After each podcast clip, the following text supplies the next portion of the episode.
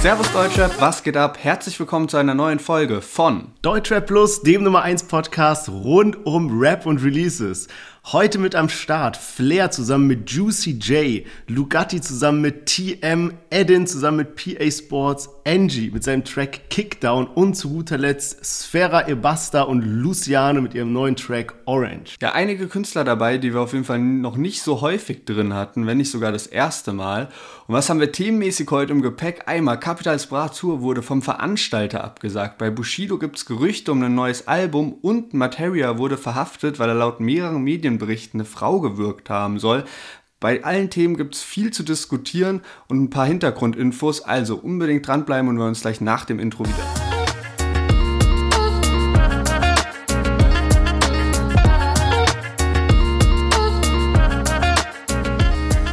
Yes, schön, dass ihr alle wieder eingeschaltet habt. Mein Name ist Sherwin, ich bin hier mit Lennart und herzlich willkommen zu unserem Deutschrap-Podcast.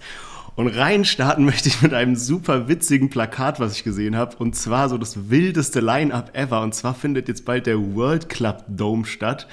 Und äh, da haben die eben so ein großes Plakat an so äh, Bushaltestellen, Bahnhaltestellen aufge aufgehangen. Und dann steht da halt drauf, wer da alles kommt. Da ist unter anderem am Start David Getter, dann Scooter, und dann Haftbefehl. Also so voll die wilde Mischung irgendwie. Felix Jenes noch mit am Start. Also, ey, ich bin echt gespannt, was das da für eine Party gibt. Aber auf jeden Fall crazy Line-Up. Haftbefehl war letztes Jahr, glaube ich, schon am Start. Der hat jetzt so eine Art so Resident. Also weißt du, wenn du so irgendwie jedes Jahr mit dabei bist und das findet ja auch in Frankfurt und so statt und die, ich sehe das häufiger, dass die das so posten, dass Haftbefehl da Resident Artist ist oder wie das heißt. Ja, okay, wild. Das wusste ich nicht mal, weil es sieht irgendwie super episch aus, dieses Plakat mit so, mit so äh, Marmorskulpturen drauf und man checkt auf den ersten Moment gar nicht, dass es sich um eine Party handelt, sondern sieht eher aus wie so ein Museumsplakat oder so und dann liest man irgendwie diese, diese Namen und wird so von einem aufs andere mal mehr überrascht, wenn man so die Namen ja. miteinander verbindet.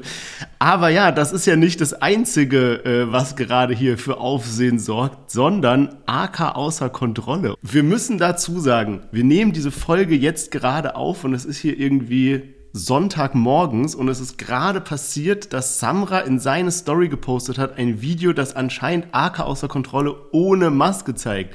Das Internet ist schon komplett am eskalieren und alle kommentieren und posten. Es gehen Gerüchte rum von wegen, es wäre nur AI generiert und man soll doch auf das und das und das achten. Andererseits so keine Ahnung, äh, die Begründung ist quasi, dass so Fake-Bilder von AK aufgetaucht sind und halt Leute gesagt haben, ey, das ist der ohne Maske und jetzt wollte er sich halt irgendwie zeigen, hat gesagt, komm, dann können wir das Ding jetzt einfach lüften und ich zeige mich jetzt wirklich ab sofort ohne Maske, damit die Leute checken, so sehe ich nicht auf wie aus den Bildern, sondern so sehe ich aus. Und äh, krass, oder? Also ultra unerwartet. Ja, man, safe. Also hat mich auch voll überrascht. AK hat ja auch gerade ein Album rausgebracht und wenn das jetzt wirklich, wenn man das so krass auf Promo anlehnen wollen würde, hätte man das ja irgendwie zum Album-Release direkt gemacht, dass dann AK so eine Story hochlädt. Und jetzt war es ja so, dass das eben bei Samra in der Story aufgetaucht ist und das so ein Grußvideo von AK aus dem, ähm, aus dem Auto war, wo eben Samra und auch den äh, Produzenten äh, Lukas Piano äh, grüßt und so. Und äh, viele haben das jetzt auch direkt geteilt, ne? Und äh, haben das auch gepusht und so. Das heißt, ganz Instagram ist gerade voll mit dem Gesicht von AK außer Kontrolle. Und ich hatte es auch gar nicht mitbekommen, weil jetzt, wie ich äh, gelesen habe, war es anscheinend so, dass in den letzten Wochen eben mit Face Reveal schon viele Leute irgendwie so gesagt haben, ja, der ist da hier AK außer Kontrolle, das ist er und sowas. Und aus dem Grund hat man das Ganze jetzt gelüftet. Ich habe ja AK selbst mal vor sieben Jahren mittlerweile in Valencia zufällig getroffen. Und äh, muss sagen, dass da jetzt aber trotzdem so, also ist ja auch sieben Jahre her, aber so hat mich trotzdem überrascht, nochmal das Gesicht so zu sehen, ne? Weil sich da dann doch, man verändert sich über die Jahre. Weil ich hatte ihn nicht mehr ganz so in Erinnerung und ähm, keine Ahnung, man, hat, äh, man muss auch sagen, so, das war ja so, man hat sich nachts in einer Bar zufällig getroffen, ne? ja. ne? Und dann hat man auch nicht mehr so die krassesten Erinnerungen daran. Plus danach sieht man die Person die ganze Zeit wieder nur auf Instagram mit Maske oder so, dann, man gewöhnt sich da schon heftig dran. Und irgendwie ist es auch wild, dass halt, dass das dann manchmal so viel nochmal für Veränderung sorgt, wenn so eine Maske oder so weg ist und man dann noch den Mund und das Kinn und so dazu sieht. Ja. Oder andersrum, bei Apache, der ja immer eine Sonnenbrille trägt, ist es ja auch krass, wenn dann die Sonnenbrille weg ist. Es sind ja nur die Augen, die verdeckt sind und trotzdem macht es nochmal einen Menschen ganz anders. Oder kennt ihr bestimmt auch aus dem Freundeskreis, wenn man jemanden hat, der immer eine Brille trägt und dann trägt er plötzlich keine Brille. Denkst du, weißt das? Ja, true. Ich finde es auch krass, also weil man hat so ja so eine gewisse Forschung in seinem Kopf, wie AK außer Kontrolle aussieht, wenn er keine Maske trägt. Aber ich finde, ohne Maske sieht er so 10.000 Prozent lieber aus. Also mit Maske immer so gangstermäßig und dann ohne auf einmal so voll korrekt, voll lieb, so auch wie er diese Grußbotschaft gemacht hat, so liebe Grüße Samra und Lukas und so. Also voll, voll nett irgendwie. Ähm, war schon überraschend. Flavor auf jeden Fall. Auf jeden Fall. Gut, ich würde sagen, wir starten mal rein, weil wir haben heute natürlich einige fette Lieder am Start und natürlich auch wieder Themen und Gossip wie jede Woche. Deswegen würde ich sagen, starten wir direkt rein. Letzte Woche war ja heftig. Was die Namen anging von den Releases, war ja unfassbar krass. Und dementsprechend, wie sieht denn das dieswöchige Chart-Update aus? Yes, genau. Und wir beginnen ganz kurz mit einem Album-Update, denn dort können wir auch mit Arke außer Kontrolle direkt weitermachen. Der ist auf Platz 7 gestartet. War anscheinend eine schwere Woche mit äh, Alben aus anderen Genres und sowas. Deswegen bin ich auch ein bisschen überrascht, dass es in Anführungszeichen nur Platz 7 ist. Ich hätte eigentlich gedacht, okay, Top 3 ist da safe drin, aber haben wir auch mal angeguckt, da ist gerade viel unterwegs, so Herbert Grönemeyer und so. Also nicht ganz so leicht. Und Frauenarzt hat ja auch sein Album rausgebracht. Der ist damit auf Platz 10 gegangen. Das Album heißt ja Hall of Fame und äh, so liest sich auch die Tracklist mit ganzer 187 Straßenbande drauf, Sido, Olexisch und so. Aber jetzt zu den Singlecharts. Du hast gerade angesprochen, Song. Viele Lieder hatten wir letzte Woche mit dabei, deswegen ist da einiges passiert. Jamule Dadan auf Platz 14, AK außer Kontrolle, Sido und Contra K auf Platz 11, Shindy mit seinem Comeback auf Platz 5, Apache mit Breaking Your Heart auf Platz 3 und auf Platz 1 gab es jetzt eine Wachablösung. Neun Wochen lang war ja Apache zusammen mit Udo Lindenberg und Komet auf Platz 1 und jetzt haben es Raf Kamora und Luciano geschafft. All Night ist auf Platz 1 gechartet aber der Komet einfach immer noch auf Platz 2, was auch unnormal stark ist. Ne? Also ich könnte mir gut vorstellen, kommt natürlich drauf an, wie jetzt auch All Night weiterhin performt und auch was wir sonst noch für Hits jetzt bekommen in den nächsten Wochen. Aber ich könnte mir auch vorstellen, dass vielleicht Komet irgendwann wieder auf Platz 1 steht, weil das ist halt schon heftig, bei so einer starken Woche dann immer noch auf, auf dem zweiten Platz zu. Ja, man, safe. Und ich finde auch, also ich habe mir so ein bisschen die Streaming-Zahlen verfolgt von äh, All Night, von Raff und Luciano und die sind zwar unfassbar gestört, aber die gehen auch so ein bisschen so, wenn man es wenn man jetzt wie so eine Kurve ansieht, dann flacht die gerade so ganz leicht ab. Also ich glaube, es wird jetzt nicht so wie Komet werden, dass es so wochenlang irgendwie sich auf der Eins hält, sondern glaube eher, dass da Komet vielleicht sogar nochmal zurückkommen könnte. Ja, man, denke ich auch, weil das Lied ist ja krass reingestartet, so mit über zwei Millionen Streams an einem Tag, was heftig ist und hat jetzt insgesamt auch gut performt. Also auch im Vergleich in der ersten Woche hat All Night über 9 Millionen Streams gemacht und Komet hat damals über 8 Millionen Streams gemacht. Also da performt All Night schon besser. Aber ich glaube trotzdem nicht, dass es jetzt so ein neun Wochen Ding wird. Ja, man, sehe ich auch so. Und damit würde ich sagen, starten wir mal in unseren ersten Track von heute rein. Und zwar hat sich Flair ein internationales Feature gesichert und zwar Juicy J. Zusammen haben sie den Track Represent rausgebracht und da hören wir jetzt mal rein.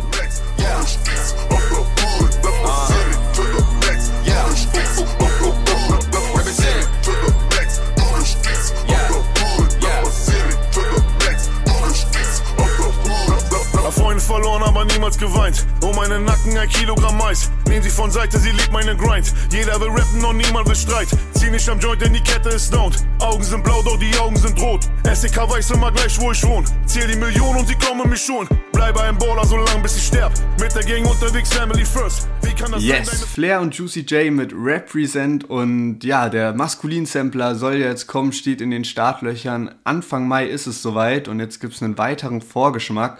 Und äh, ja, Mann, ey, wie krass rappt da Flair drauf und was ist das schon wieder für ein krasser Beat auch von Symes? Ich feiere das irgendwie. Ich weiß nicht ganz genau, wie ich zu diesem Ami-Feature jetzt stehe, ob das hätte sein müssen. Ich glaube, ich fände es tausendmal krasser, wenn jetzt Flair nochmal einen anderen Part hinlegt, ne? Ähm, aber einfach hat man jetzt gehört, so, so viele Lines, die irgendwie so Facts sprechen, auch wenn die so an sich jetzt nicht lyrisch so was krass Besonderes sind, aber das feiere ich halt an Flair einfach, dass dann immer mal wieder so Lines sind wie so, SEK weiß immer genau, wo ich wohne oder sowas. Das finde ich einfach krass, wie da immer so Facts bittet auf so einem, auf so einem Track und ich habe auch das Snippet gehört, was jetzt draußen ist kommen wir später vielleicht nochmal genauer zur Tracklist, aber auch da durchgehört und gedacht, okay, ich habe Bock auf diesen Sampler. Ja, Mann, ich glaube auch, dass der Sampler richtig krass wird. Aber ich finde es auch witzig, wie bei uns wirklich mittlerweile so ein Muster zu erkennen ist. Wenn Flair-Tracks bei uns im Podcast sind, ist es immer so, dass einer es feiert und der andere überhaupt nicht. Zum Beispiel bei mir ist jetzt so umgekehrt irgendwie. Ich fand, also bei mir läuft immer noch teure Namen, was wir auch vor ein paar Wochen mit dabei hatten, wo hier Serdar Sumunchu so dieses Intro spricht. Aber jetzt zum Beispiel Represent habe ich nicht so ganz gefühlt und ich habe auch so ein bisschen wieder mich gefragt, wie relevant diese Ami-Features sind oder wie ähm, hilfreich die sind, weil irgendwie für mich ist so ein bisschen, okay, klar, du holst den krassen Namen rein, der pusht dann irgendwie oft nochmal so das Album, wenn man da nochmal so einen krassen internationalen Künstler mit drauf hat. Aber an sich, wenn du jetzt überlegst, okay, es gibt Leute, die zum Beispiel Ami-Rap feiern, so Juicy J, dem seine Fans, die hören jetzt nicht diesen Song wahrscheinlich so, wo Flair dann drauf ist. Und dann gibt es so Hardcore-Flair-Fans, die wollen halt so Flair auf zwei Parts oder mit irgendeinem deutschen Künstler, den, der halt auch so ins Bild passt. Und eigentlich, wenn man diese zwei Welten zusammentut, verkleinert man fast ein bisschen die Gruppe an potenziellen Hörern. Also weißt du, ich meine irgendwie, weil halt, ja, man muss ja beides zusammenfallen in Kombination. Ähm, aber ja, also ich finde eigentlich äh, den Juicy J-Part sogar ganz geil. Ich finde eher den Flair-Part so, dass er mich nicht so hundertprozentig abgeholt hat. Und was ich auch gesehen habe, er hat so paar Lines auch recycelt. Er hatte so zum Beispiel einen Track, den hat er mit äh, Sierra Kid zusammen, hatten wir, glaube ich, auch mit im Podcast, Dämonen hieß der. Und da rappt er dann zum Beispiel Panikattacken von PTSD, hab mehr als dein Vater im Leben gesehen. Und jetzt hier auf Represent rappt er Panikattacken von PTSD, Fick auf die Host, man, ich lebe für die Gang. Also klar kann man es auch als irgendwie künstlerisches Element benutzen oder so, aber schon so eins zu eins die Line kopiert. Ähm, ja, also wie gesagt, bei mir kein schlechter Song, aber jetzt auch nicht so einer meiner Lieblingstracks von Flair. Ja, vielleicht halt deswegen, also wegen Sierra Kid, weil der, der Song von mit Sierra Kid ist ja jetzt sozusagen keine Ahnung, der ist halt letztes Jahr als Single rausgekommen, damals wahrscheinlich auch gedacht, dass der halt auf dem Album landet. Jetzt wurde das Soloalbum verschoben, jetzt kommt halt der Sampler und da ist er halt nicht drauf. Also ich habe auch ein bisschen das Gefühl, dass Flair selbst gemerkt hat, dass letztes Jahr die Singles nicht so gut ankamen oder nicht ganz so viele Leute dann so krass abgeholt haben, dass sie es so gefeiert haben und dann auch gemerkt hat, okay, macht das gerade Sinn so, Album steht bisschen in der Schwebe irgendwie, bringe ich das jetzt so raus und ich muss sagen, letztes Jahr war ich auch null hooked. Ich habe das glaube ich auch im Jahresrückblick oder so gesagt, dass ich einfach das normal die Jahre davor immer mal so ein, zwei Flair-Lieder bei mir dabei waren, die ich so geisteskrank auf und ab gehört habe jedes Jahr so, ne? Und bei, ja, keine Ahnung, letztes Jahr war es einfach ein bisschen schwierig. Da war nicht so viel und ich muss sagen, der Output, der jetzt so 2023 kam, war viel, viel krasser. Also teure Namen, hast du ja vorhin schon angesprochen, ist irgendwie gefühlt bei allen Fans so heftig angekommen und da gab es dann einfach eine krassere Resonanz als bei all den Singles, die so letztes Jahr kamen. Und ähm, kam ja auch bei uns im, im Podcast äh, äh gut an. Also äh, da sprengt sich schon wieder dein Muster, würde ich fast sagen, weil ich glaube, den haben wir beide eigentlich ziemlich gut gefeiert. Ähm, jetzt bei dem Lied muss ich sagen, ich weiß nicht ganz genau, ich kann halt mit Juicy J nicht so krass viel anfangen. Ich weiß auch gar nicht, ist der noch so angesagt oder so, weil ich habe jetzt nur mal so, der ist ja auch schon Ewigkeiten am Rappen und so auf Spotify hat er jetzt, glaube ich, eher so die Streaming-Zahlen von deutschen Rappern als von Ami-Rappern. Und für mich ist es eher so ein Hindernis, dass ich das Lied noch äh, häufiger höre, dass halt ein Ami-Feed drauf ist, weil dann halt irgendwie ein Part oder so dabei ist, den ich nicht ganz so krass feiere und mir halt so ein zweiter Flair-Part, wie gesagt, halt einmal mehr geben würde. Ja, also ich habe mich das auch gefragt. Ich habe gesehen, er hat jetzt 4,9 Millionen monatliche Hörer und ich denke auch, es ist darauf zurückzuführen, dass seine aktuelle Performance einfach nicht mehr ganz so krass ist. Also der hat halt auf jeden Fall Legendenstatus und das würde ich ihm auch gar nicht absprechen wollen. Aber wenn man mal zum Beispiel so guckt, also er ist ja von dieser Tree Six Mafia und dann hat er natürlich auch alleine die Sachen, äh, krasse Songs rausgebracht. Wenn man mal auf dieser Playlist schaut, dieses This is Juicy J, dann sind da nur so Weltstars dabei, also Lil Wayne, Wiz Khalifa, Miley Cyrus, Usher, Travis Scott, also so, das ist so diese Area, in der er sich bewegt. Und er hat auch zum Beispiel eine Diamantplatte, weil der mit Kate Perry dieses Dark Horse äh, hatte, was so komplett durch die Decke gegangen ist. Und wenn du dann mit so einem Backkatalog 4,9 Millionen hast, also muss man so dazu sagen, keine Ahnung, dass so ein deutscher Rapper auch 7 Millionen oder 6 Millionen oder sowas haben kann. Also dann ist halt die letzte Performance nicht mehr ganz so stark. Also ist ja irgendwie dann in den Zahlen abzulesen. Ja, genau, das meinte ich nämlich auch, weil ich hatte mir dann mal angeguckt, wie es so bei einem letzten Release von ihm so aussieht, die Streaming-Zahlen. Und die waren halt so eher auf so Deutschrapper-Niveau ähm, aber nicht mal auf den gehypten Deutschrapper-Niveau so. Ansonsten hat äh, Flair auch eben das Snippet rausgehauen zum Sampler und auch die Tracklist, wo Features dabei sind von äh, Samra, Farid Bang, Negativ OG, Crack Valley und äh, natürlich sind auch äh, Bass Sultan Hengst und Rosa mit drauf, also die anderen Signings bei Maskulin. Und ich habe schon Bock bekommen durch dieses, äh, durch das Snippet. Ich muss gerade sagen, dass äh, auch Samras Part, den man da gehört hat, äh, ja, mit sehr viel Hass gerappt, also so wie man Samra auch feiert. Dann äh, Farid Bang hat selber in einem Stream auch gesagt, dass er dann einen bösen Track gemacht hat und dass er den gerne selbst gehabt hätte. Also das Feature, was er abgegeben hat für, für Flair, auch ziemlich gut. Was mich so getriggert hat bei der Tracklist da, dass also die letzten fünf Songs alle mit B anfangen und dann das Feed mit Farid Bang sogar Doppel-B. Also Bitches und da heißt das Feed mit Farid Bang und dann geht's weiter mit Berlin, Blei, Baddest Bitch, auch nochmal Doppel-B und Bullet Holes.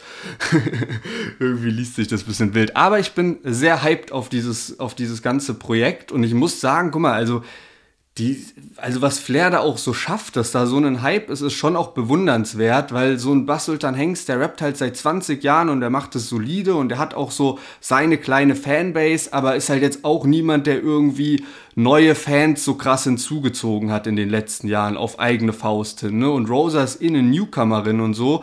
Und das ist schon mutig bei diesem Aufgebot an Label-Artists dann zu sagen, komm, wir machen jetzt einen Sampler, ne? Und Flair ist da natürlich voll das Zugpferd einfach. Und es gibt Labels, die haben größere Artists, wo viele einzeln solo übelst krass performen und eine eigene Fanbase haben, die nie einen Sampler gewagt haben. True, ja, stimmt. Nee, auf jeden Fall. Und ich finde, Flair hat das auch echt gut gemeistert, dass er da so ein, so ein Komplettpaket rausgeschaffen hat irgendwie. Ich finde halt die gesamte Ästhetik von dem Album so nice. Also, das ist ja wirklich auch eine Stärke von Flair, dass da jedes Album irgendwie so ein Alleinstellungsmerkmal hat und im Kopf bleibt. Ähm, ich habe noch eine letzte Sache gesehen zu Flair, die ich ganz cool fand. Und zwar macht er jetzt immer zusammen mit dem Fitness-YouTuber Erdem Dül zusammen so Videos.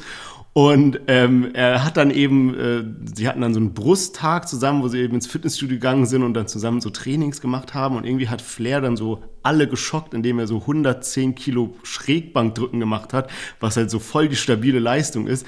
Und äh, irgendwie wird Flair gerade so ein bisschen dafür, dafür abgefeiert, wie so seine Einstellung beim Trainieren ist. Weil da ist dann so irgendwie sein Kumpel auf der Bank und man motiviert ja immer so ein bisschen mit so, komm, jetzt noch einen Satz, so einer noch und sowas. Ne? Und dann Flair rastet dann immer so komplett aus mit so, komm, Psycho, Psycho, jetzt! Und schreit dann so rum, weißt du.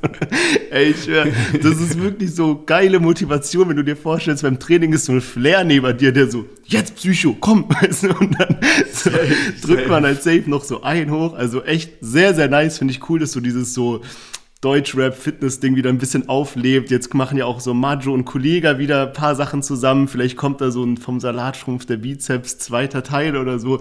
Ey, würde mich auf jeden Fall freuen. So, Sommer geht wieder los, abgerechnet wird am Strand. Und ich würde sagen, wir kommen zu unserem nächsten Track. Lugatti zusammen mit TM Eistee.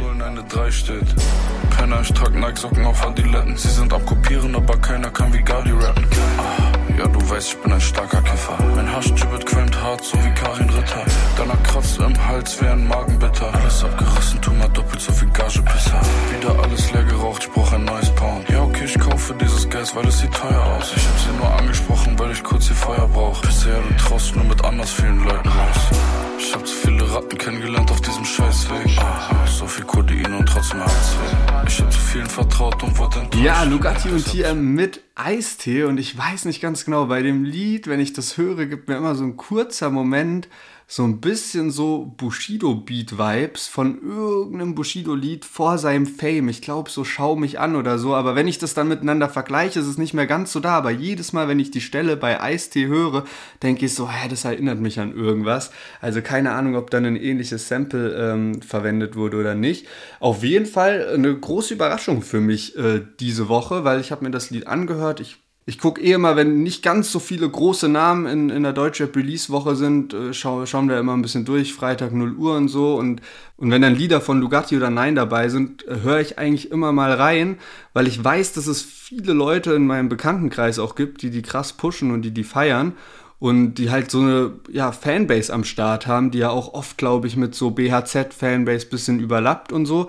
Und äh, bei dem Lied muss ich echt sagen, hat mir sehr gut gefallen, deswegen bin ich auch froh, dass wir das heute mit drin im Podcast haben. Ja, Mann, und äh, BHZ ist ja auch, sind ja auch mit denen irgendwie so musikalisch verbandelt. Also die haben ja auch einige Songs zusammen. Um, ähm, und mich hat es auch wirklich überrascht. Also ich finde irgendwie bei dem Song halt so nice, er ist ja ein ruhiger Track und man kann schon so irgendwie sagen, oft ist ja, haben so ruhigere Songs ein bisschen schwerer, stabile Streaming-Zahlen zu holen, wie jetzt irgendwie, ja, andere Songs, die irgendwie so mehr vorwärts gehen, ein bisschen mehr in die Fresse rein oder partymäßig oder whatever, ja, oder melodisch oder was auch immer. Und ähm, dann gibt's halt oft so den Move, dass dann irgendwie ein ruhiger Track muss aufs Album und dann scheißt man ein bisschen auf die Parts und probiert da ein bisschen einfach nur so ein, so ein Vibe rüberzubringen. Aber ich finde, hier haben sie es eben so nice gemacht, dass die Hook zwar super entspannt ist, man kann die sich richtig so smooth geben, aber die Parts sind trotzdem nice und auch mit Wortwitz. Also man hat es eben gehört mit diesem, du weißt, ich bin ein starker Kiffer, mein Haschtribbet qualmt hart, so wie Karin Ritter. Also so, weißt du, da muss man halt schon so ja, kurz Mann. schmunzeln, wenn man eigentlich in einem ruhigen Modus ist. Also wirklich starkes Teil, muss ich sagen. Und geht auch geil weiter, der Part, weil ich habe mir den auch rausgeschrieben und dann geht es eben weiter mit, danach kratzt im Hals wie ein Magenbitter, also Alkohol, alles abgerissen, tu mal doppelt so viel Gagepisser. Ja. Also äh, sehr geile Reime da aneinander gekettet. Ja, Mann, echt, echt stark. Ja, Mann, und ich meine auch zum Beispiel TM hat ja eh gerade so einen kleinen äh, Hype, der hatte ja seinen Track äh, 6.1 Grad und dann gab es davon auch noch einen Remix und die sind beide irgendwie mittlerweile über 40 Millionen Streams, also dieses 6,1 Grad und es wird noch heißer, weißt du, so auf 36 Grad angelehnt irgendwie. Ähm, aber echt geiler Vibe und ich finde, die beiden matchen auch mega gut auf diesem ruhigen Beat und diese ganze Atmosphäre mit einfach so nachts draußen chillen, irgendwie was trinken. Dann die beiden stehen natürlich irgendwie auch so ein bisschen fürs Kiffen und so, aber irgendwie der ganze Vibe von dem Song wird so perfekt eingefangen. Also wirklich Top-Teil. Ja, finde ich auch. Für den Vibe auch kann man sich gut auf locker anhören. Manchmal weiß ich nicht ganz genau, ich kenne jetzt auch nicht die ganze Diskografie von äh, Lugardi oder von Lugardi und Nine, die ja sonst immer äh, zusammen auch Mucke machen. Ähm, aber manchmal glaube ich vielleicht, dass gerade wenn der Vibe halt zu sehr auf diesem nur Kiffen und Chillen ist oder so, dass es halt auch einfach nicht so viel, also das dann halt auch nicht alle anspricht einfach und nur so eine beschränkte Zielgruppe. Trotzdem finde ich halt, dass die auf jeden Fall mehr Aufmerksamkeit verdient haben, weil gefühlt gibt es in Berlin so viele Rapper, die mehr Aufmerksamkeit bekommen von, bei denen sich aber gar nicht so viel zu Lugardi und Nein unterscheidet und das dann nur ist, weil die halt so in dieser Berlin-Bubble sind und Lugardi und Nein halt so für Köln die Fahne hochhalten, habe ich so ein bisschen das Gefühl. Ähm, ja, Lugardi äh, bringt gerade hat, hat gerade einiges an Output, also der hat auch die letzten Wochen schon äh, paar Tracks rausgebracht und da war dann auch die, die Single-Covers waren dann auch immer im gleichen Stil wie jetzt zu Eistee und er hat jetzt auch schon direkt sein nächstes Release angekündigt, wo er dann als Feature bei dieser Buddha mit drauf ist für, für den nächsten Freitag. Aber ja, genau, das war Lugardi und Tiam mit Eistee und weiter machen wir mit einem anderen Feature und zwar von Eden und PA Sports bei Nacht. Als ob das alles hier nicht klar war, ich bin Raucher, ich bin Trinker, ich bin Spieler, so wie Charlie ab. Wenn der Teufel durch die Street läuft bei Nacht, besser wenn du dir ein Spielzeug einpackst, denn meine Leute draußen ziehen euch gleich ab. Doch ich hör nur wie der Beat läuft, bleib wach. Brauchst so lange, bis der Peace Joint heimat. Sorry, Baby, ich verdiene heute dreifach. Wenn der Teufel durch die Street läuft bei Nacht, hör ich nur, wie die Musik läuft, bleib wach. Ja, ja, ja. Lemurus auf der Rüttenscheider Straße Richtung Innenstadt. Kurz vor Mitternacht, wie in den 90ern am Cinemax. Yes, Edin zusammen mit PA Sports bei Nacht. Und auch hier, finde ich, haben wir wieder einen sehr niceen Vibe, den die so einfangen. Und bei Edin war es bei mir so, ich hatte den Namen zwar schon öfters gehört, aber konnte jetzt nicht irgendwie so den Track sagen oder viel darüber erzählen. Aber jetzt im Zuge von der Vorbereitung auf diesen Podcast habe ich mir dann so angeguckt, was er eben so für Songs rausgebracht hat und habe auf einmal gemerkt, hä, ich höre die Songs ja selber. Weil mittlerweile, wenn man eben diese ganzen Spotify-Playlisten immer durchstreamt, dann achtet man jetzt nicht bei jedem Song irgendwie auf den Interpreten, wie der heißt und so. Und er hat jetzt eben so zwei Songs, die auch, glaube ich, so seine Top-Songs sind, Au revoir und Du fehlst heißen die, die ich beide schon des Öfteren durchgestreamt habe. Von daher hat mich auf jeden Fall auch hier sehr gefreut und ich fand es auch überraschend, dass Eddie ihn dann auf einmal so durchrappt irgendwie, weil normal dachte ich mal, der ist eher so ein bisschen melodisch drauf, macht eher so Gesang mit Autotune-Elementen auch. Aber hier jetzt wirklich nice gerappt und hookt dann auch echt stark mit diesem Übergang. Man hat es eben gehört, wo dann so Adin so ein Part so mäßig singt und PA dann quasi übernimmt und den Rhyme beibehält. Also echt krass. Also müsste bei dir eigentlich eher sein, ihr kennt alle meine Stimme, aber nicht mal wer ich bin. Weil der hat ja so, er steigt ja in das ganze Lied ein mit dieser Line, ihr kennt alle meinen Namen, aber nicht mal wer ich bin. So, ich feiere das auch, dass er hier voll am Rappen ist, weil ich hatte ihn auch ein bisschen abgespeichert in so jemand jemand, der sehr viel so diese Herzschmerzmusik macht. Ich kenne ihn auch erst seit Anfang des Jahres, weil dieses Au revoir mit Milano ging halt so krank ab, ne? Und da hatte ich ihn dann so ein bisschen auf dem Schirm. Und irgendwie habe ich, glaube noch ganz am Anfang kurz gedacht, oder ich war mir, glaube ich, so sonst immer nicht ganz sicher, als ich Edin gelesen habe, wer das ist, weil es gab doch mal von Olexisch dieses Lied Magisch und da war ein Gesangsfeature mit dabei und da war ein Eden drauf, ne? Also mit einem D einfach. Und am Anfang hatte ich die halt noch so verwechselt, bis ich halt so vor zwei, drei Monaten dann gecheckt habe, okay, das sind zwei unterschiedliche. Ja, und jetzt wird's noch verrückter, weil Eden auf diesem Track hier mit PA hatte vor kurzem so ein bisschen wie so Internet-Beef mit Edis, also nochmal im dritten neben Edin und Edin und gibt es noch Edis. Und zwar sind die beiden, also Edin und Edis, so haben so einen relativ guten TikTok-Hype, kann man sagen, wobei Edis nochmal eine Nummer kleiner ist von den Streaming-Zahlen als Edin. Und dann war es so, dass Edin auch die Songs von Edis gefeiert hat. Also man, man wusste, dass der quasi, Edin hat Edis auf dem Schirm und dann hat Edis ein, ein Video rausgehauen, wo er in so einem weißen Bett in so einem ähm, Wald sitzt. Also das war so die Szenerie halt, ein weißes Bett in einem Wald. Und kurz darauf hat dann Edin auch ein Video rausgehauen, natürlich ein bisschen hochqualitativer, weil er wahrscheinlich auch mehr Budget hatte, eben höhere Streamingzahlen, so wo er auch in einem weißen Bett in einem Wald saß und man wusste, dass er eben auch eine Connection zu Edis hat, weil er schon gesagt hat, dass er die Songs feiert und so. Und da gab es dann eben so ein bisschen hin und her. Und diese gesamte Geschichte hat mich so voll daran erinnert, vor so, ich weiß nicht mehr wann das war, aber auch in der Zeit von unserem Podcast, als irgendwie erst kam Mero raus und dann kam Ferro raus und dann kam Zero El Mero und so, als mit diesem Namen. Ey, es ist so wild. Und jetzt hat man eben Eden, Edin und Edis und PA Sports hatte noch dazu neulich ein Feature mit Elif. Also die gibt es ja auch noch. aber auch schon ein bisschen länger. Nee, aber auf jeden Fall bei Nacht äh, ziemlich äh, stark. Ich muss aber trotzdem sagen, dass ich mit den anderen Liedern, auch was du so angesprochen hast, Au revoir und so, kann ich nicht ganz so viel anfangen. Ich wollte mich vorhin auch ein bisschen informieren über Eden und ähm, auf der Seite von der Sony kann man ein bisschen was lesen und da heißt es auch, dass er irgendwie 2019 schon an dem Punkt war, aufzuhören eigentlich mit Musik und dann ist plötzlich ein Lied von ihm aber ganz gut eingeschlagen. Und ähm, ja, dann kann man ja jetzt sehen, wo er gelandet ist. Ich meine, Feature mit PA Sports ist auch stark. Ja, Mann, und apropos PA, äh, dem Guten kann man jetzt auch endlich mal hier offiziell gratulieren. Er wird nämlich Vater und er hat das Ganze schon so ein bisschen irgendwie so angekündigt gehabt. Er hatte nämlich irgendwie Anfang Februar hatte er ein Bild gepostet zusammen mit seiner Freundin. Ich glaube, es ist seine Freundin, nicht seine Frau. Glaube ich, kann auch falsch liegen. Auf jeden Fall hat er ein Bild gepostet. Sie hatte Geburtstag und dann haben wir ein Bild zusammen gepostet und er meinte so, ja, alles Gute, ähm, lass mal Babys machen. Und dann irgendwie hat er so zwei Monate später jetzt auf einmal gepostet so, hey, kommen Babys, hat dann so Ultraschallbilder und so halt gepostet. Also herzlichen Glückwunsch. Ja, herzlichen Glückwunsch an PA und der ist auch gerade voll beschäftigt, auch mit Albumpromo und alles und hat da auch bekannt gegeben, dass Cool Savage und Azad auf einem Track äh, gemeinsam mit drauf sein werden auf dem Album. Bin ich auch mal gespannt, wie sich das dann am Ende musikalisch anhört. Sind ja auf jeden Fall drei Rap-Veteranen, die da mit drauf sind. Und wir machen jetzt gleich weiter mit Angie und Kickdown und davor einmal kurz den Aufruf, wenn es euch bis hierhin gefallen hat, dann drückt einmal auf Abonnieren, da ihr uns gerade zuhört.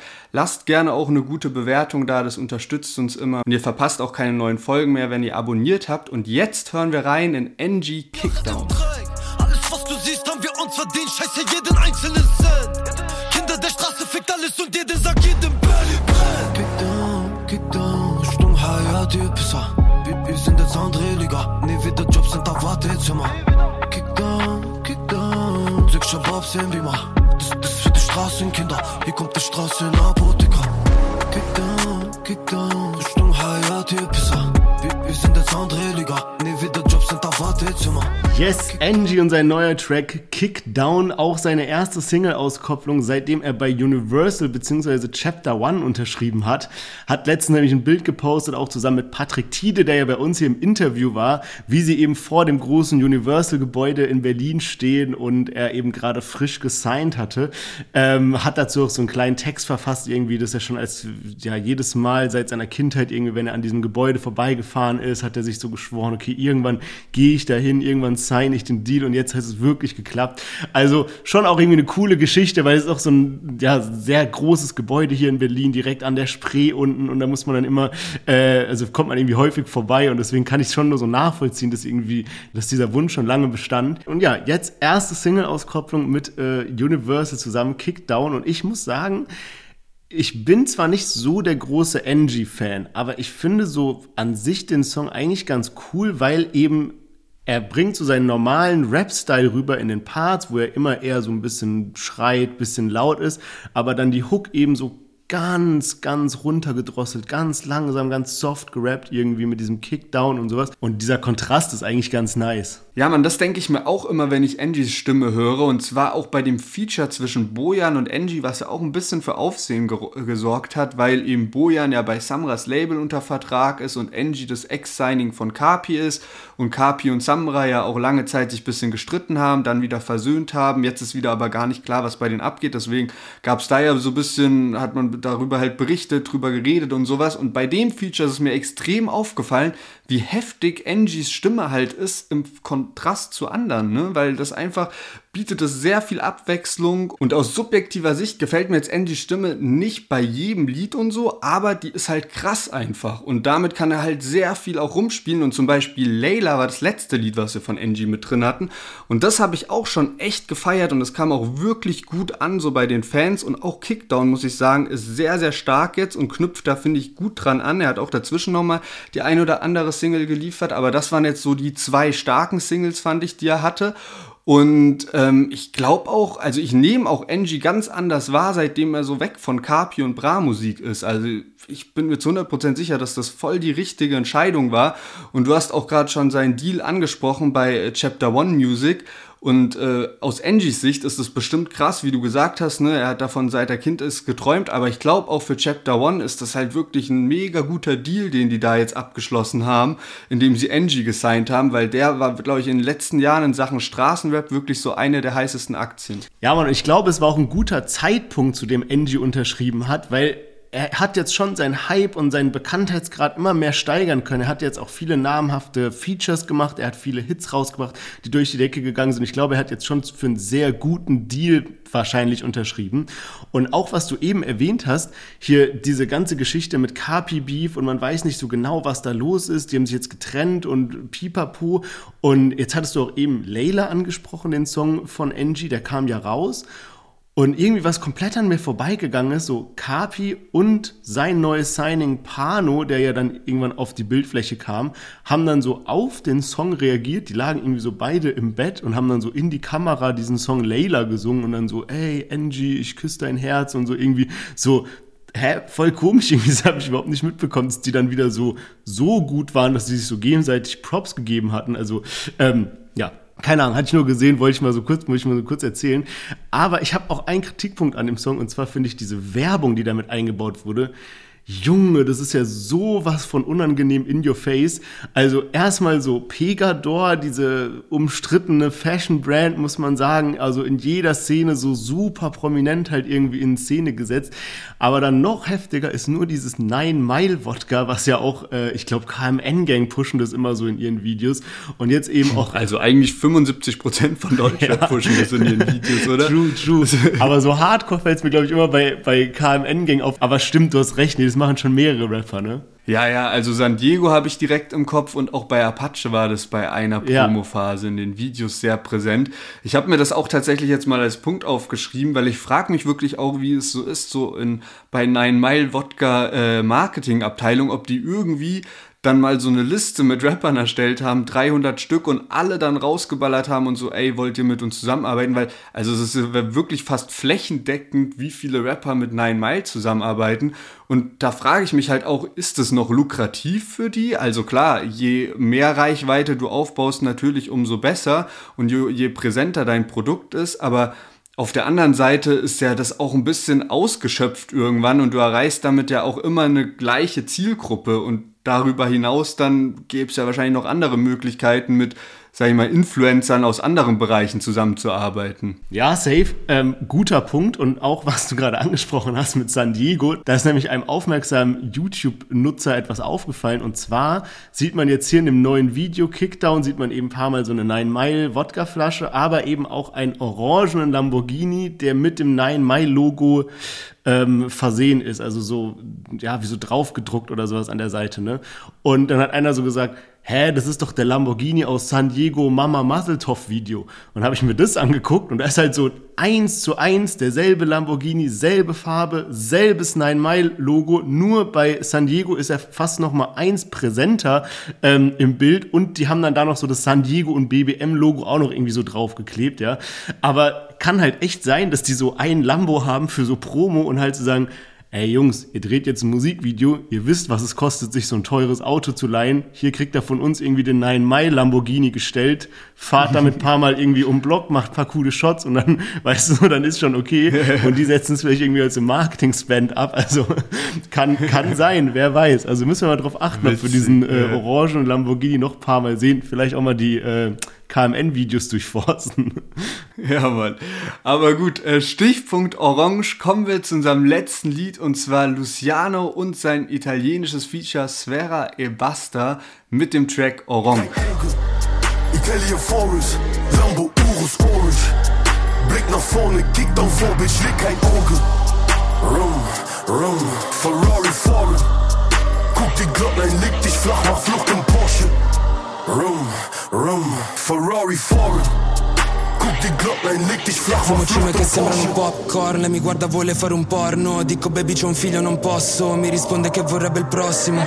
21 grammi la mia anima pesa meno del pendente che ho al collo. Guardami yes. mentre prendo il Sfera e Basta zusammen mit Luciano. Und es ist sogar so, dass Luciano der Feature-Gast bei Sfera e Basta ist. Also quasi, es ist ein Song von Sfera e Basta und das fand ich eben auch so spannend, weil mir kommt jetzt, wenn ich so drüber nachdenke, nicht so auf die Schnelle ein Lied in den Kopf, wo irgendein stabiler nicht deutscher Rapper irgendwie einen Deutschrapper als Feature-Gast eingeladen hat, also quasi gesagt hat, ich will dich auf dem Track haben, anstatt dass jetzt Deutschrapper internationalen Gast herholt. Äh, von daher stabile Leistung auf jeden Fall von Luciano. Ich glaube, die zwei sind auch so abseits des Musikgames so ganz gut befreundet. Also die machen schon oft irgendwie so Insta-Stories oder der war dann auf dem Geburtstag von Luciano und so ein Kram. Ja, da hatte ich sogar was gesehen, weil im Video kam es mir so vor, dass so paar Szenen schon älter sind, weil Luciano da so ein Outfit anhat, was er mal so vor Monaten schon so auf Insta gepostet hat. Und das sind dann bestimmt diese Geburtstagsszenen oder so vielleicht ja, sogar. Ja, das kann echt gut sein. Und was ich auch jetzt gesehen habe, ähm, also Sfera Ebasta ist ja ein italienischer Künstler und in Italien wird er so richtig krass gehypt irgendwie. Ich habe gelesen, man nennt ihn dort den König des Traps und so. Ähm, aber Luciano ist tatsächlich nicht mal der erste Deutschrapper, der mit ihm zusammen Songs hat, sondern Miami Yassin. Und äh, die haben irgendwie in beide Richtungen Songs, also sowohl, dass Miami Yassin bei ihm auf dem Track ist, als auch, dass er bei Miami Yassin auf dem Track ist. Also irgendwie ganz äh, witzige Kombination, die da entstanden ist. Und ich finde es auch hier so nice, was ich gerade erwähnt habe. Also es ist ja Sphäre Buster Track und Luciano ist Feature-Gast. Wenn man sich jetzt mal so die YouTube-Kommentare durchliest, ähm, zum Beispiel bei Flair und Juicy J sind halt alle Kommentare auf Deutsch, ja. Aber bei Sphäre Buster und äh, Luciano sind so 80 Prozent der Kommentare auf Italienisch. Und ich habe zwar kein Wort verstanden, aber da sind so viele Kommentare, wo irgendwie auf Italienisch irgendwas steht, dann ist so eine Deutschlandflagge, so ein Handshake-Emoji und so eine Italien-Flagge. Und da dachte ich mir so, ey, das ist doch mal so wirklich so Politik 2023, so länderübergreifend irgendwie, weißt du, so die beiden so connected. Luciano vor Kanzler. ja, aber wirklich, wirklich nice. Ah, ey, oh mein Gott, jetzt fällt mir gerade noch eine Sache ein, die ich vorhin bei Flair sagen wollte. Scheiße, ich will es ganz kurz noch loswerden. Und zwar, was ich voll weird finde, weil es jetzt beides internationale Feature sind, deswegen passt es hier vielleicht so ein bisschen rein, ja. Also, Flair hat ja mit dem, mit Juicy J zusammen diesen Song, aber Juicy J hat nicht mit seinem offiziellen Spotify-Account dieses Feature angenommen, sondern wenn man quasi auf Juicy J geht über den Flair-Song, dann kommt man auf einen Account, der abgesehen davon keinen weiteren Song hat. Also irgendwie voll komisch und gibt dir halt dann eher so den Vibe wie, okay, Flair hat sich dieses Feature gekauft und Juicy J will damit aber eigentlich gar nichts zu tun haben, so der will damit gar nicht so in Verbindung gebracht werden und jetzt hier bei Sfera Basta Luciano halt so komplett umgekehrt, weißt du, dass beide das so voll pushen, voll feiern irgendwie und das ist dann halt natürlich nochmal so ein anderes Level der internationalen Zusammenarbeit. Ja, safe, vor allem, weil ich glaube, dieser Hype, den Luciano eben so in den letzten Monaten gehabt hat und auch durch seine internationalen Features, ähm, hat sich halt wirklich über die deutschen Grenzen hinaus rumgesprochen, so dass es halt für andere jetzt auch so voll krass ist, okay, ich habe jetzt Luciano aus Deutschland als Feature und äh, bin auch mal ein bisschen so die Kommentare durchgegangen, weil du hast, weil du und ich bin auch mal ein bisschen die Kommentare durchgegangen und hat dann mal eins übersetzt und das äh, hatte den Wortlaut, also dann in der Übersetzung aus dem Italienischen. Sverra beweist einmal mehr, dass er einen Schritt voraus ist und er als einziger internationale Bomben baut. Also ähm, das zeigt ein bisschen, dass so Sverra in Italien den Status hat, den Luciano hat, weil genau diesen, diese Kommentare liest du ja bei Luciano unter den Videos gerade im Moment. Luciano ist jetzt auch kurz davor, die 8 Millionen monatlichen Hörer zu knacken und hey, keine Ahnung, wenn das jetzt noch weiter so geht und er jetzt noch, keine Ahnung, er ist ja jetzt gerade erst wieder frisch am Releasen mit All Night, jetzt mit Orange und keine Ahnung, wenn da jetzt noch ein Solo-Song kommt, der wieder krass abgeht und dann nochmal internationales Feature mit jemand aus den USA, aus Frankreich vielleicht auch, aus UK oder so, da baust du dir ja immer wieder das noch weiter aus. Also wer weiß, ob da nicht dieses Jahr noch so die 9 Millionen auf jeden Fall drin sind und vielleicht sogar noch mehr. Weil ich muss sagen, man hat jetzt wirklich bei Luciano so das Gefühl, man ist so live dran an was ganz, ganz Großem. So, das hat letztes Jahr, hat das schon Ausmaße angenommen, die man sich gar nicht so richtig vorstellen konnte. Aber jetzt dieses Jahr auch, wie liefert der ab auf Orange? Also ich find's ehrlich geil und ich bin jetzt nicht der größte Luciano-Fan, ne, den so, aber ich find's ehrlich richtig, richtig krass. Ich denk mir da fast so, ey, warum nicht sogar als Solo-Lied, weil ich finde, der hat die Hooks so heftig gemacht und die beiden haben sich da auch so einen heftigen Beat gepickt. Also ich finde, das hat so was richtig Majestätisches einfach, wie die da äh, zusammen performen. Okay, krass wild, weil irgendwie ich sehe ich sehe den Luciano Part so als einzigen Kritikpunkt bei mir. Ich finde, ich fühle alles, was du gesagt hast, auch mit diesem, dass man da so mit dabei ist und man fiebert mit und auch eigentlich scheißegal, ob man was kritisiert oder nicht. Man findet es irgendwie schön, dass ein Künstler aus Deutschland so einen internationalen Ruhm jetzt abbekommt. Also richtig, richtig top. Aber irgendwie, also ich finde, letztes Mal hattest du ja schon bei dem, bei dem Song zusammen mit Raf Kamura so gesagt, dass du den, den Ende vom Part von Luciano nicht so geil fandest, wo er irgendwie zweimal dieses ähm, Guapa-Ding wiederholt und so weiter. Und da hätte man irgendwie noch so einen niceen Part ranhängen können. Und ich finde es jetzt noch so zehnmal schlimmer bei diesem, bei Orange, weil irgendwie der Ende vom Part ist so, er sagt, Pull up in Milano, pull up in Lambos, pull up with girls, pull up with bros mit Sfera Ebasta, yeah, brr, also was, es reimt sich ja vorne und hinten nicht und ist halt so, keine Ahnung, klar, so statementmäßig und ich habe das Gefühl halt bei dem Song voll darauf gesetzt, dass es so, es muss sich nicht reimen, es muss nur für Leute, die kein Deutsch sprechen, so Wörter drin sein, die man kennt. Lambo Trucks, keine Ahnung, Louis Chanel, Travel in Jets, Baby Girl, weißt du, so, das sind alles, der, der, sein Text ist mehr Englisch als Deutsch sozusagen und fairer Punkt, so, Bro, wenn du jetzt irgendwie, wenn man irgendwie so ein internationales Feature in der Größe, in der Präsenz hat, so fairer Punkt, klar, dann rappst du vielleicht so ein bisschen mehr diese Wörter, aber ich finde der Luciano-Part auf dem Track, vor allem wenn man den sich mal so auf Genius durchliest, abgesehen von den ersten zwei Parts, reimt sich da nichts, also überhaupt nichts, da ist kein Reim mehr zu erkennen, das sind einfach nur Wörter raus rausgehauen.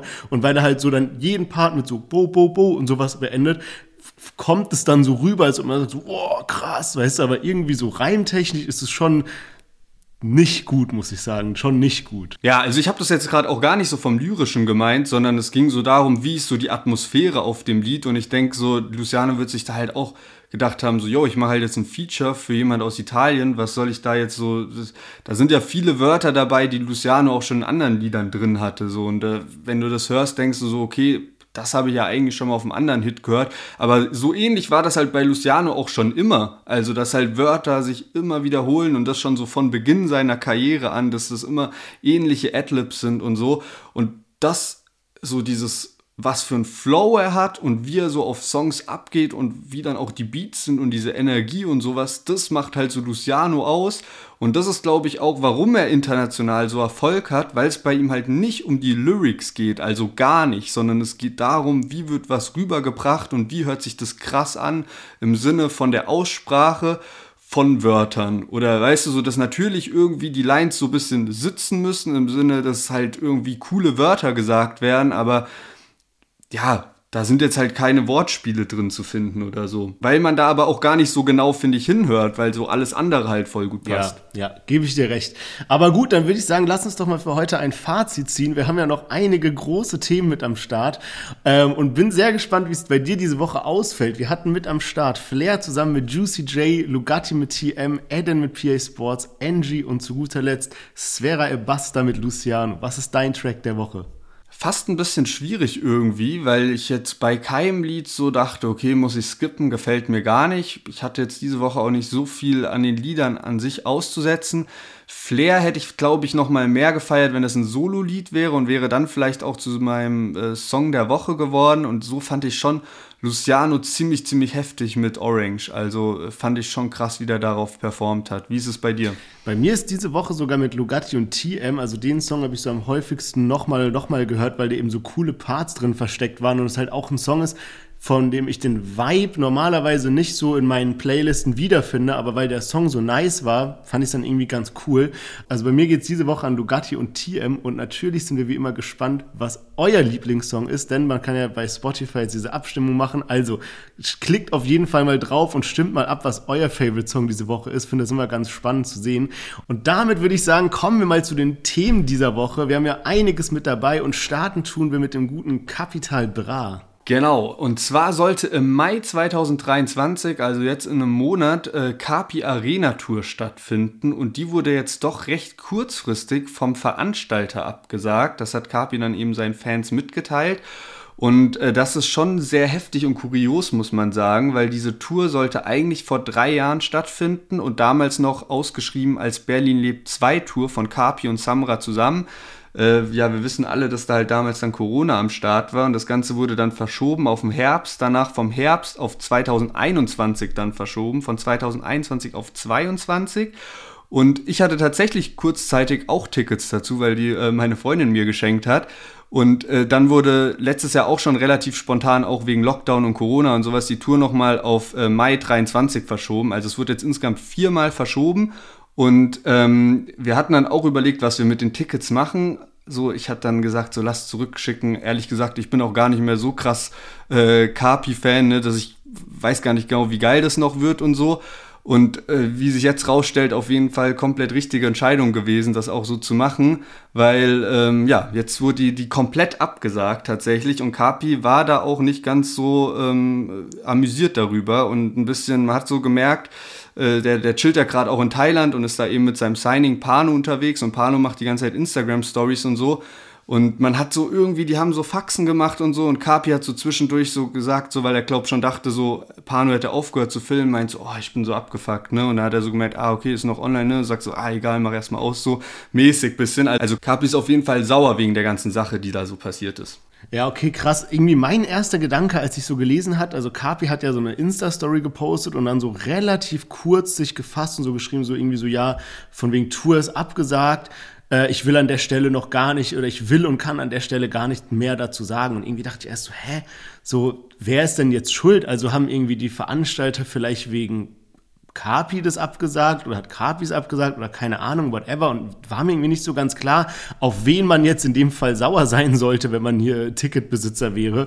Und ähm, später kam ja dann noch ein bisschen mehr Content auch von Kapi, dass er eben auch noch dazu geschrieben hat, so ja, äh, seine Hochzeit steht jetzt kurz bevor. Genau, er hatte dann nämlich noch ein Statement gemacht und gesagt, ja, er heiratet jetzt bald und ähm, kriegt auch noch mal Nachwuchs, also sein viertes Kind ist anscheinend unterwegs. Und das hatten dann aber auch viele Leute nochmal missverstanden, dass sich Kapi nochmal äußern musste und sagen musste, nein, nein, er hat jetzt die Tour nicht deswegen abgesagt, sondern dass er wollte halt einfach nur, dass die Fans so ein bisschen Bescheid wissen, was bei ihm noch so gerade abgeht. Und äh, ja, jetzt so ein bisschen in die Theorierichtung, wo ich gehe. Es ist ja allen bekannt, dass Kapi ihm sich letztes Jahr von seinem Management getrennt hat, was aus Ashraf Ramo und DJ Ganji bestand. Und der Veranstalter von der Tour ist Stand in Front GmbH und diese und Stand in Front gehört DJ Ganji. Das heißt, wenn ich weiß nicht, wie der aktuelle Stand ist zwischen Kapi und DJ Ganji. Die haben auf jeden Fall zusammengearbeitet, seitdem Kapi weg von Bushido ist. Keine Ahnung, was da halt jetzt ist. Wenn die sich aber wirklich so getrennt haben letztes Jahr, aber noch DJ Ganji eigentlich die Tour organisieren muss für Kapi, kann es halt sein, dass es aus diesem Grund dazu kam, dass die Tour abgesagt wurde, weil man sich sonst nicht einig werden konnte. Anscheinend sollen ja da auch noch laufende Verfahren gerade mit Ashraf Ramo und sowas sein und die Anwälte regeln das gerade alles, wie das ist. Da weiß ich nicht, ob das abgeschlossen ist oder nicht. Und das wäre eben so eine Theorie und ich muss ehrlicherweise sagen, ich habe das die ganze Zeit auch so ein bisschen so verfolgt und auch gedacht, vielleicht, also ich kann mir nicht richtig vorstellen, dass diese Tour stattfindet. Ich weiß nicht warum. Ich hatte das so ein bisschen im Gefühl, weil keine Ahnung, stell mal vor, du bist so gerade auf Thailand, du bist gerade so in Thailand, hast da deine Hochzeit am Start und alles und plötzlich irgendwie danach dann direkt Tour. Du musst ja irgendwann auch ein bisschen proben dafür. Plus, ich bin mir gerade nicht sicher, wer so die ganze Organisation für Carpi übernimmt. Klar hat er noch ein Label und da Leute und so, aber ich glaube, der hat gerade so kein richtiges Management, was ich finde dann auch widerspiegelt, wenn er so eine Story macht, wo er sagt, yo, die Tour wurde abgesagt und ich heirate jetzt auch und ich krieg äh, noch ein Kind und so und Leute das direkt missverstehen, weißt du, wenn du irgendwie jemanden hättest, der bisschen für so dein PR-Zeug zu tun ist, dann hätte der vielleicht auch gesagt, so, ah, warte mal, wenn du das jetzt so in den Kontext packst, dann verstehen das die Leute auch falsch. So. Und Kapi ist natürlich einer, der da viel vom Gefühl raus macht. Aber ja, wer weiß, vielleicht ist es auch so, dass Kapi einfach nicht genügend Tickets gerade verkauft, so weil viele Leute die Tickets zurückgeben, weil halt der Hype zurückgeht und die, die Locations einfach zu groß sind und der Veranstalter dann gesagt hat, da wird nicht genügend Geld mit einfließen. Stimmt, das kann natürlich auch sein. Du hast ja gerade auch erwähnt, wie oft es schon verschoben wurde. Also irgendwann sind die Leute halt einfach ultra abgefuckt und haben vielleicht auch dasselbe Feeling wie du, dass es eh nicht stattfindet. Aber bin auch generell so ein bisschen mit so gemischten Gefühlen die ganze Zeit dabei, so zu beobachten, was bei KP abläuft. Ähm, let's see, du hast eben schon so ein bisschen angesprochen, laufende Verfahren und so weiter. Und deswegen machen wir direkt mal weiter mit Bushido.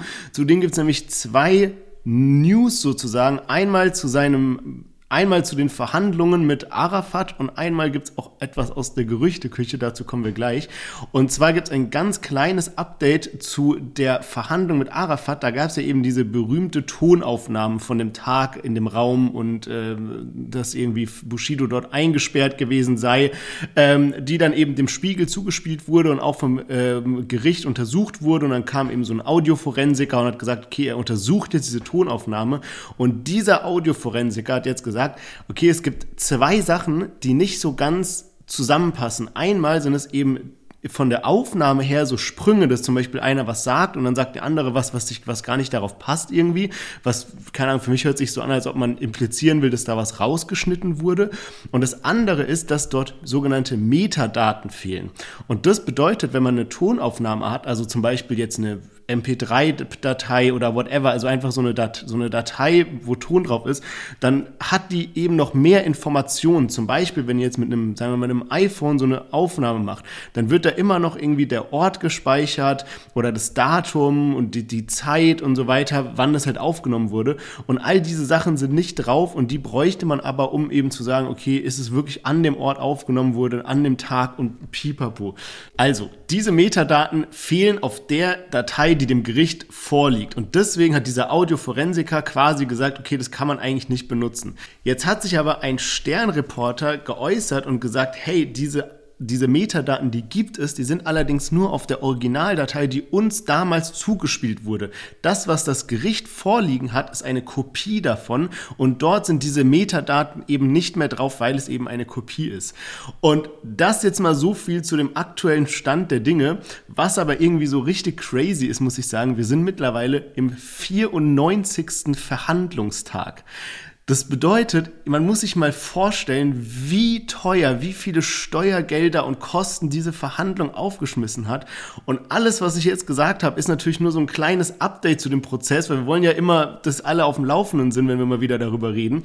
Aber neulich war eben Arafat auch bei Sinanji in, im Livestream und die haben so darüber gesprochen und dann meinte Sinanji auch so 94 Verhandlungstage so, what the fuck, sowas habe ich noch nie gehört, sowas habe ich noch nicht mal gehört bei so Prozessen, die so in die Geschichte eingegangen sind, historische, whatever Sachen. 94 Verhandlungstage ist einfach so ein anderes Level von wie gestört das ist. Und wer weiß, wie lange das sich jetzt noch ziehen wird, nachdem jetzt diese Audiodatei, die so wichtig war, auf einmal gesagt wird, da fehlen die Metadaten. Das ist auch dieser Forensiker nicht wusste, dass es nur eine Kopie ist. Ist einfach so komplett dumm und verworren. Also ich komme nicht so ganz drauf klar, wie sowas passieren kann. Ja, also dieser ganze Prozess ist mittlerweile eigentlich so ein Witz, so, ne? Das geht ja seit drei Jahren. Das hat unseren ganzen Podcast mit ja, begleitet. So, das ist halt so verrückt. Und gerade jetzt, so finde ich, seit etwas über einem Jahr ist da halt so ein Stillstand auch reingekommen, dass kaum noch neu, also dass kaum noch was Neues passiert.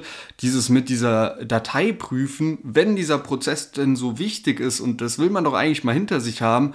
Wie kann das sein, dass sowas ein Jahr lang dauert? Also das muss doch schneller vonstatten gehen und ich habe halt auch so Sachen gehört, bezüglich dieser Metadaten, dass das eben, dass der Richter auch wusste, dass die nicht vorhanden sind, weil man, wenn die Metadaten vorhanden wären, man auch wissen würde, wer das einsendet, weißt du, wie ich genau. meine? Also wer das aufgenommen genau. hat, was ja eben illegal dann oder wahrscheinlich auch strafrechtlich wäre, so. Also das ist, das ist halt einfach, man dreht sich gefühlt im Kreis und es geht gar nicht voran und am Ende wird wahrscheinlich dann bei dem Prozess auch gar nichts richtig bei rauskommen, so dass dann bestimmt die Frage ist, okay, wofür hatten wir jetzt diese 100 Tage? Ja.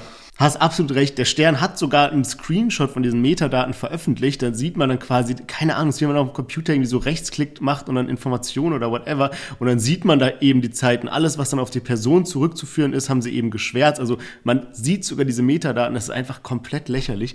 Aber gut, also Bushido, Arafat, Verhandlungsupdate abgehakt. Kommen wir zum nächsten Punkt und zwar Gerüchteküche.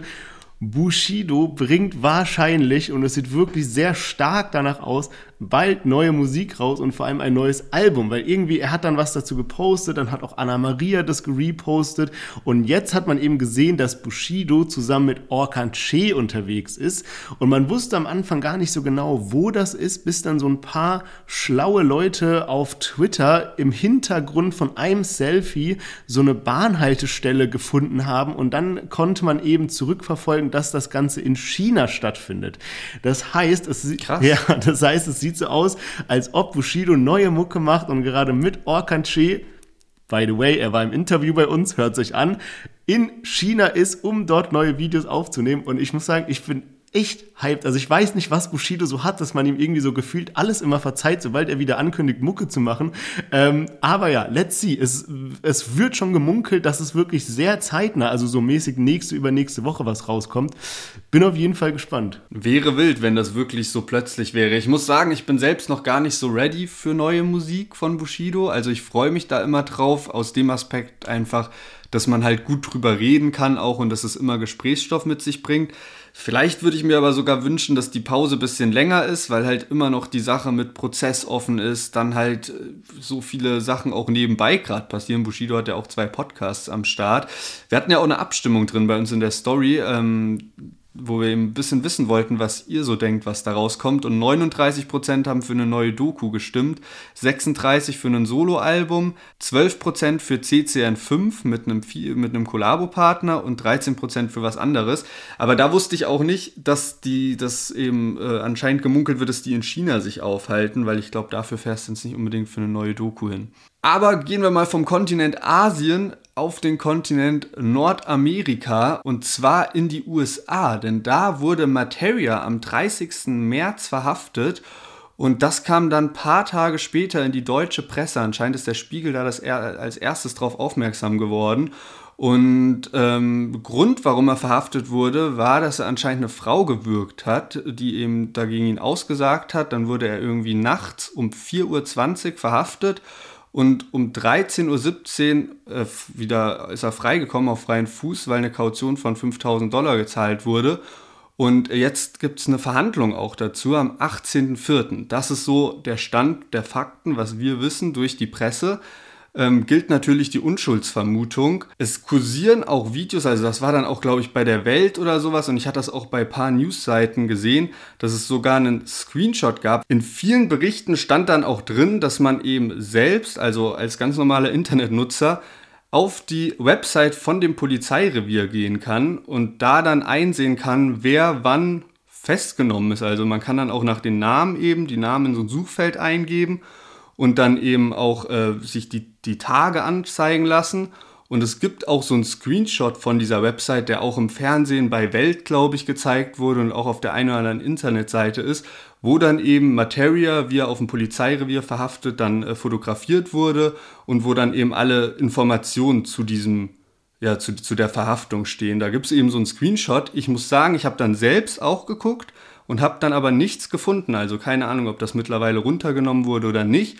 Und viele Leute haben bei uns auch kommentiert, dass das Ganze eben auch ein bisschen nach Promo riecht, wegen der Uhrzeit der Verhaftung. Äh, 4.20 Uhr, 420, dann auch 13.17 Uhr, da hat einer kommentiert, All Cops are green, ähm, wegen, ja, so die Buchstaben, also wegen Zahlen und Buchstaben, ne, 1.3, 1.7.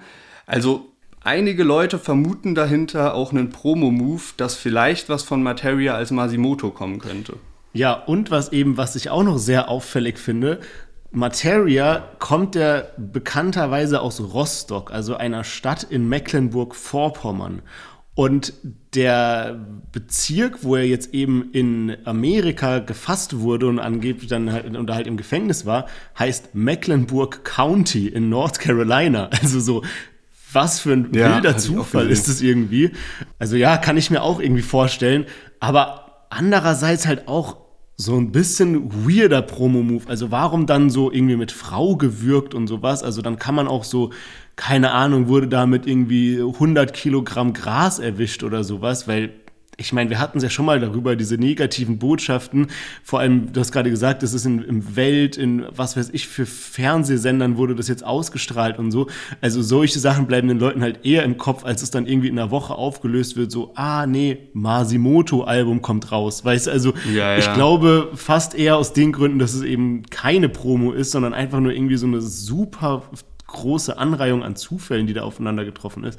Also ja, keine Ahnung, schon ein bisschen komisch alles.